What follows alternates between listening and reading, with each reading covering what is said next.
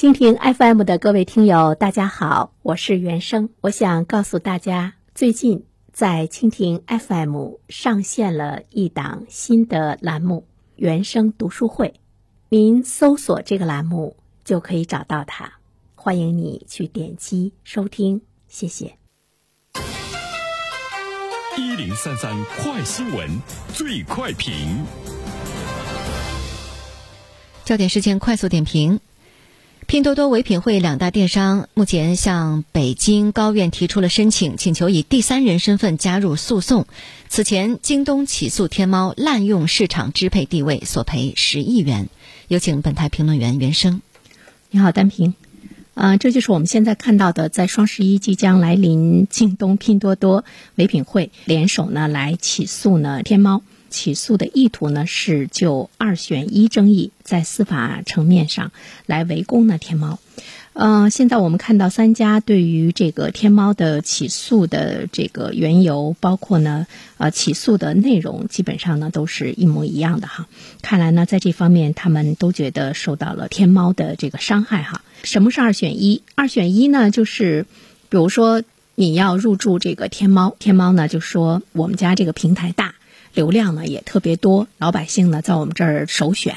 那么你要入驻我的话，你就不能入驻其他的这个平台啊。我可以给你提供特别好的这样一个服务，但是你只能在我的平台上开店卖东西。电商为了追逐商业利益，打击竞争对手，携流量以令商家。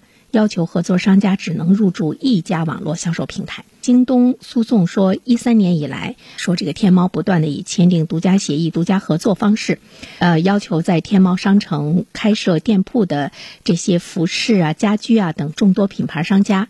不得在其他的像京东、拼多多，还有呢唯品会商城进行了经营。所以说呢，京东把它概括为是二选一。二选一呢，它不是一个法律上的一个术语哈，或者是对某一。商业现象的这样概括和浓缩，呃，只是我们看到京东把它概括为呢这个二选一。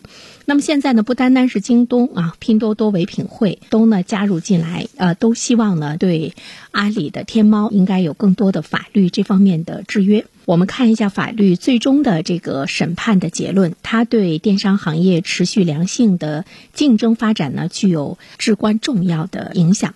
其实这一点呢，不单单是在电商平台哈卖这个商品的，我们看到呢有很多的一些平台，包括一些音频的平台，其实现在呢也是在希望他们的竞争对手和他们不能够呢共有呢更多的产品，包括呢在对你提供优质的服务的条件，一定是呢你。不能在它的这个竞品，就是跟它有竞争的呃这方面的这个平台上呢，来进行一些呃节目的这个上传。所以说，现在我们看到它已经成了一种趋势，啊，这种趋势本身对于。其他的发展的比较晚，还没有呢达到强势的市场地位的电商平台来说呢，是一种不公平的市场的待遇。但是没有办法在这里看到了店大欺客哈。但是我们反过来想，如果按照这个市场的原则，好像大家都是自愿的啊。比如说你这个店铺，我同意了，那么他也没有这个胁迫你。表面上看是一个自愿，其实呢，我们会看到了，在某种程度上来说，一家独大。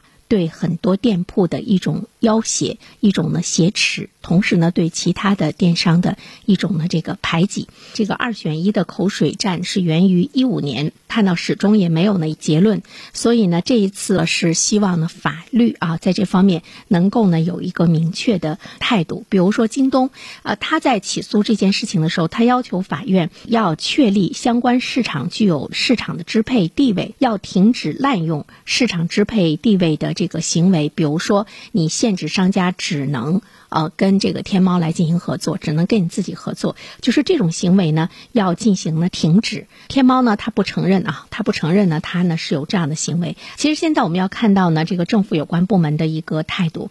呃，十一月五号有一个比较新的消息，就是市场监管总局在杭州市召开了规范网络经营活动行政指导座谈会，召集了京东啊、快手啊、美团啊、拼多多呀、阿里巴巴呀、唯品会等二十多家平台企。业来参会，而且呢指出。二选一、独家交易的行为是电子商务法明确禁止的行为，同时也违反了反垄断法、反不正当竞争法的这个法律法规，破坏了公平竞争的秩序，损害了消费者的权益。这个呢，我们看到的是政府的一个态度。那么，法院最终呢会有一个什么样的这个审判的结果？我们呢拭目以待。好了，单平。好，谢谢袁生。非常感谢各位收听原声评论。如果你方便的话，请加我的微信号和我取得联系。Sunny 原声 S U N N Y Y U A N S H E N G，让我们彼此相识。谢谢。